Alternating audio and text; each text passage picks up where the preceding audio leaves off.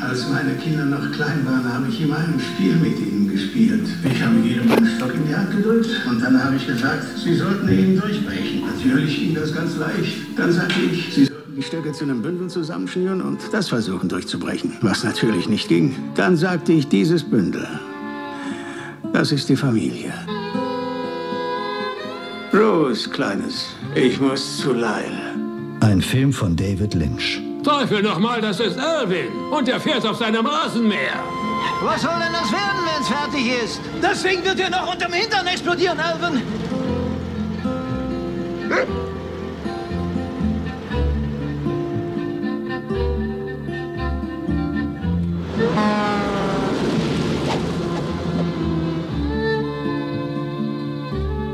Seit wann sind Sie denn unterwegs?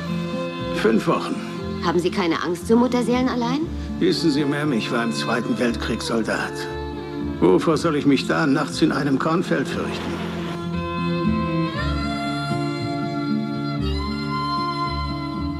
Bist du weggelaufen? Meine Familie hasst mich. Ein warmes Bett und ein Dach überm Kopf. Das ist doch allemal besser als Würstchen grillen mit einem alten Kauz, der auf einem Rasenmäher durchs Land fährt.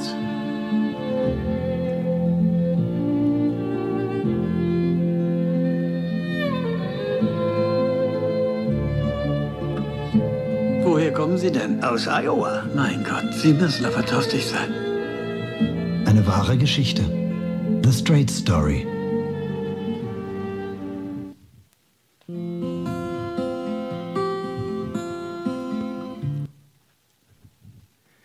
Ja, es liegt schon einige Jahre zurück, dass ich einmal diesen Film gesehen habe, The Straight Story. Vielleicht kennen ihn ein paar von euch. Es handelt sich um eine wahre Geschichte. Es gab, mittlerweile ist er schon verstorben, es gab in den USA tatsächlich diesen älteren Mann namens Elvin Strait, der mit seinem Bruder jahrelang zerstritten war. Aber als er dann erfahren hat, dass er einen Schlaganfall erlitten hat, beschloss Elvin Strait, seinen Bruder zu besuchen, um sich mit ihm wieder zu versöhnen.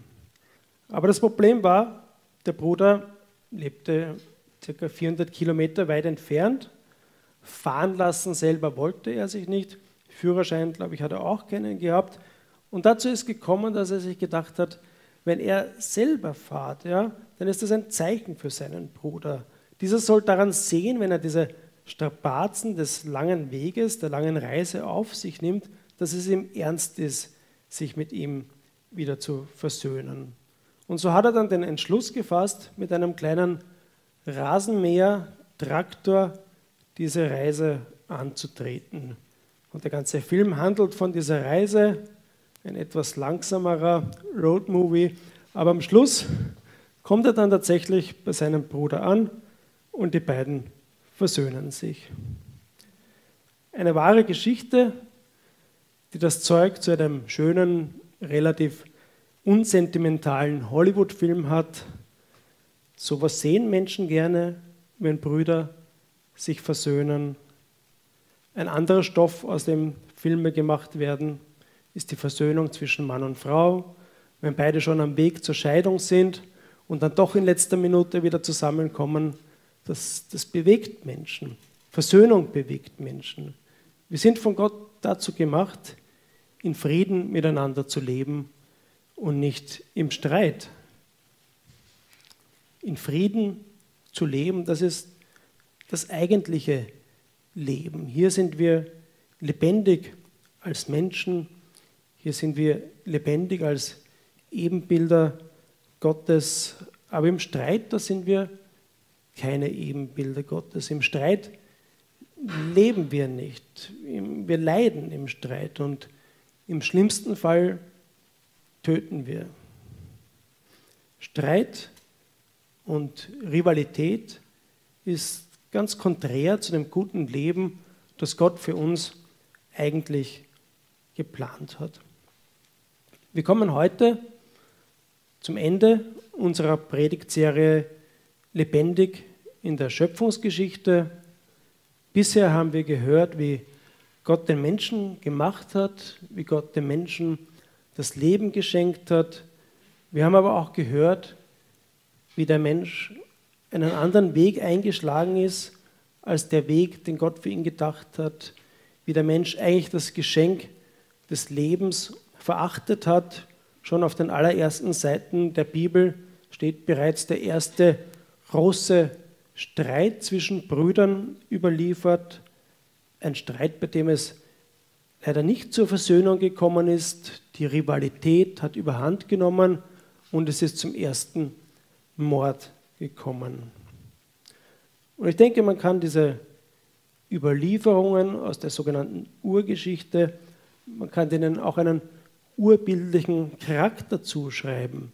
Da werden Ereignisse geschildert, die in ganz kleinem Rahmen handeln, zum Beispiel in der Familie.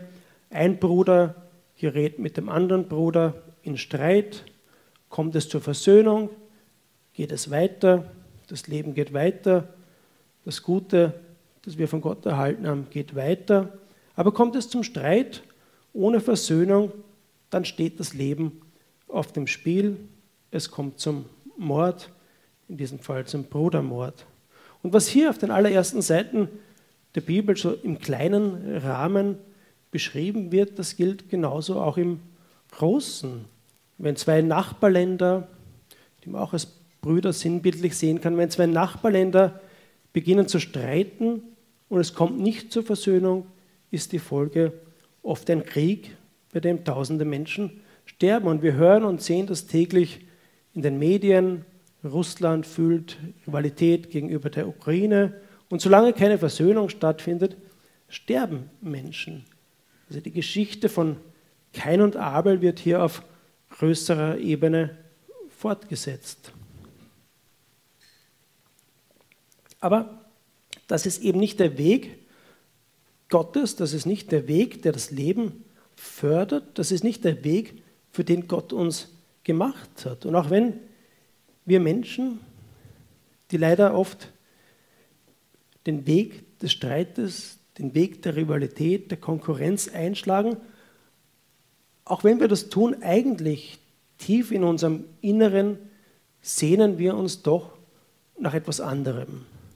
Das lässt sich wohl mitunter auch daran erkennen, dass eben solche Themen wie die Versöhnung zwischen Brüdern Stoff für viele Romane oder Hollywood-Filme sind.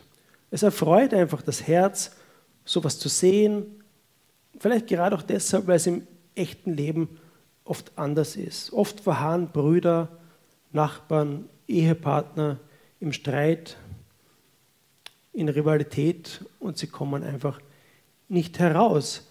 Aber wenn dem dann doch so ist, und sei es auch nur auf der Leinwand, dann leuchtet ein Licht der Hoffnung auf.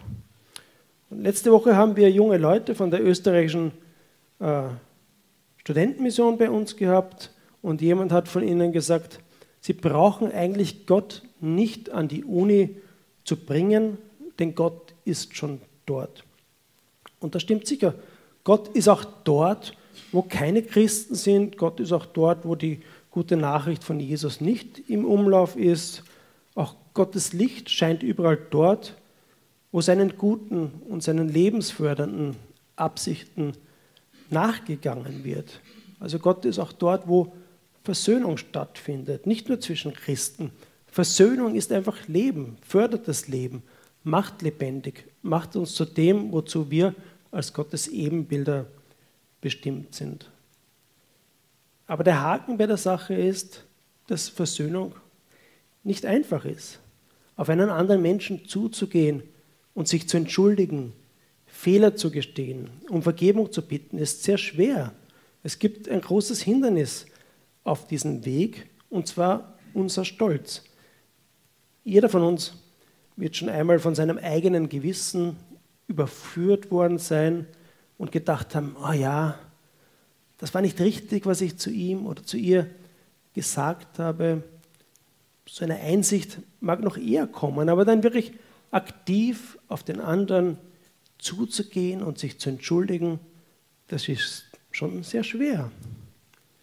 Und ich möchte jetzt eine Geschichte aus dem Alten Testament vorlesen, bei der es um zwei Brüder geht, die einander Feind wurden sich aber dann nach vielen Jahren wieder versöhnt haben. Das ist die Geschichte von Jakob und seinem Bruder Esau. Jakob hat einst seinen älteren Bruder betrogen. Er hat ihm um, um sein Recht betrogen, das Recht als erstgeborener Sohn vom Vater einen ganz besonderen Segen zu bekommen. Das ist uns heute etwas fremd in unserer Kultur, aber für die Menschen war das damals etwas sehr, sehr Wichtiges. Und nachdem Esau, Esau draufgekommen ist, dass er von seinem Bruder Jakob um dieses Recht des Segens als Erstgeborener betrogen worden ist, wollte er diesen töten. Und Jakob musste vor ihm fliehen. Er hat sich dann in der Ferne eine eigene Existenz aufgebaut, hat geheiratet, Kinder bekommen und ist dann eines Tages als wohlhabender und gesegneter Mann zurückgekommen, um sich mit seinem Bruder zu versöhnen. Und damit dieser ihm milde gesonnen ist, hat Jakob einige Nutztierherden als Geschenk vorausgeschickt.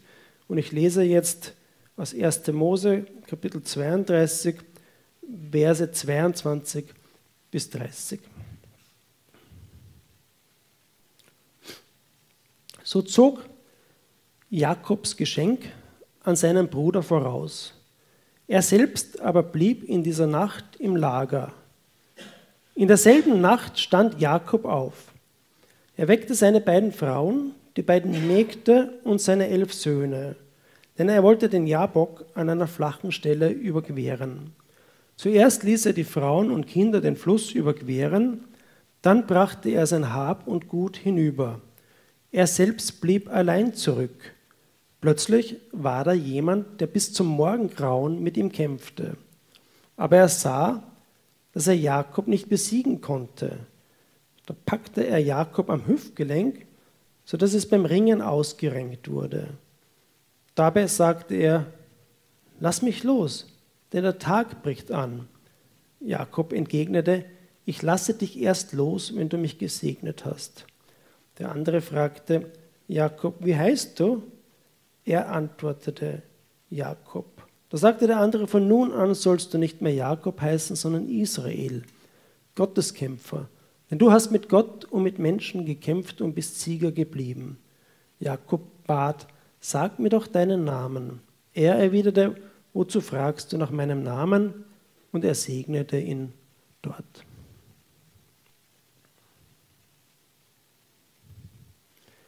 Jakob der sich mit seinem Bruder, mit seinem Bruder versöhnen wollte und auf dem Weg dorthin war, musste in der Nacht davor noch einen Kampf kämpfen. Man darf diesen Vorfall sicher nicht bloß auf eine innere Ebene verlegen, also einen rein inneren Kampf, der Jakob, der in Jakob stattgefunden hat, bevor er sich versöhnen wollte. Das war schon so wie es beschrieben wird, ein echter körperlicher Kampf, nicht nur ein Traum. Aber trotzdem glaube ich, dass wir es für uns heute auch ein Stück weit auf einen inneren Vorgang in uns beziehen können. Wenn du dich mit einem Menschen versöhnen möchtest, ist der eigene Stolz im Weg und es entsteht ein inneres Ringen. Und es ist nicht nur ein Ringen mit uns selbst, mit unserem inneren Schweinehund oder dergleichen. Als Christen sehen wir es auch ein, als, ein, als ein Ringen mit, mit Gott. Es ist ein Ringen im Gebet. Gott muss unserem Stolz erst einen ordentlichen Hieb verpassen. Erst wenn der Stolz verwundet ist, können wir dann den Schritt auf den anderen zugehen. Und das hat Jakob nach dieser Nacht dann tatsächlich auch tun können. Humpelnd steht in der Bibel, weil seine Hüfte verletzt war. Aber das war die Art, wie Gott ihn vorbereitet hat, seinen Bruder wieder zu sehen. Und weiter lesen wir dann Kapitel 33, Verse 8 bis 11.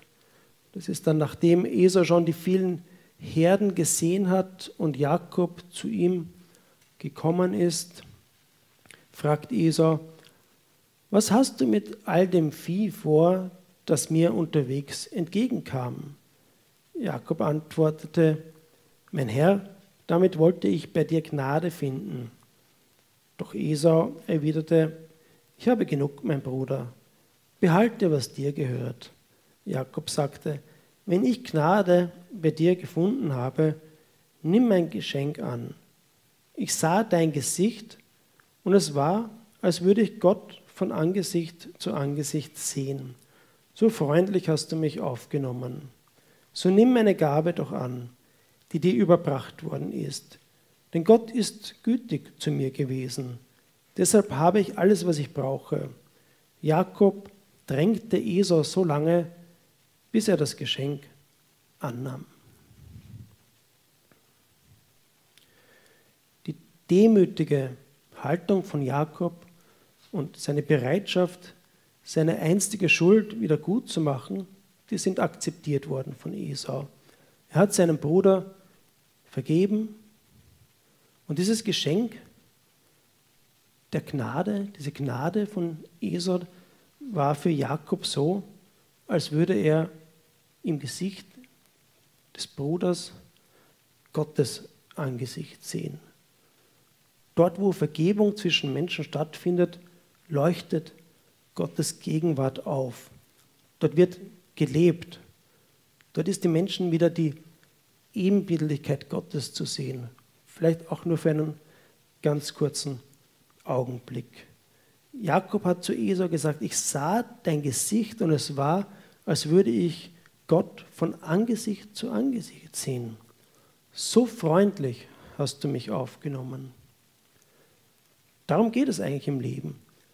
In Frieden mit seinen Mitmenschen zu leben und wenn es nötig ist, sich zu versöhnen. Vielleicht hast du schon selber eine ähnliche Erfahrung gemacht. Vielleicht hat dir jemand vergeben und es war so ein schöner und befreiender Moment, dass es dir so vorgekommen ist, als würde Gottes Angesicht im Gegenüber zu sehen sein. Oder umgekehrt, vielleicht hast du schon einmal jemanden vergeben und dich mit jemandem versöhnt und es war für die andere Person so, als würde sie in dir Gottes Angesicht strahlen sehen. Das sind ganz wunderbare Momente im Leben, da werden wir lebendig. Aber wie gesagt, es ist nicht einfach, der Stolz hindert uns. Gott muss uns erst dazu fähig machen, so wie er es bei Jakob gemacht hat, in diesem nächtlichen Kampf. Und ohne jetzt zu viel in diese Geschichte hinein interpretieren, interpretieren zu wollen, kann man hier vielleicht doch auch schon einen Hinweis auf Jesus sehen. Der Stolz des Menschen, der für so viele Konflikte und Leid in der Welt verantwortlich ist, der Stolz, der ist wie eine, wie eine Wurzel, eine üble Wurzel, die tief in uns sitzt und sie muss hinausgezogen werden, sie muss entfernt werden. Aber das können wir selber nicht tun. Einen inneren Schweinehund kann man nicht selber töten, auch wenn das manche populär psychologischen Ratgeber suggerieren wollen. Gott hat seinen Sohn Jesus in unsere Welt geschickt, um für uns dieses Problem zu lösen. Unsere ganze Predigtserie Lebendig in Gottes Schöpfungsgeschichte hat bis jetzt eher einen vorbereiteten Charakter gehabt. Richtig los, unter Anführungszeichen, geht es in der Adventszeit. Das ist die Zeit, in der in der traditionellen Kirche das sogenannte Kirchenjahr beginnt. Und auch wir werden uns heuer an dem Kirchenjahr ausrichten. Und nächste Woche beginnt eine neue Reihe, lebendig in der Geschichte von Jesus. Und wir werden dann mehr und mehr davon hören, wie Gott seinen Sohn in die Welt gesendet hat, eben mit dieser Mission, die Menschen zu versöhnen. Auf vertikaler Ebene mit Gott zu versöhnen und auf horizontaler Ebene die Menschen miteinander zu versöhnen. Streit und Rivalität kann eigentlich nur durch Jesus überwunden werden. Und in, kommend, in der kommenden Woche, ab morgen, gibt es dann auch wieder drei Impulse zum Thema, die wir als E-Mail aussenden oder die auf unserer Homepage zu lesen sind. Schaut sie euch an. Es geht bei den Impulsen auch darum, selber zu reflektieren, Wo gibt es in meinem Leben solche offenen Baustellen? Wo sind Beziehungen zu reparieren? Ich möchte zum Schluss beten. Herr Jesus, hilf uns bitte, anderen zu vergeben, damit sie in uns dein Angesicht leuchten sehen können. Und hilf uns bei anderen, Vergebung zu finden, damit auch wir in ihrem Gesicht dein Angesicht leuchten sehen dürfen. Amen.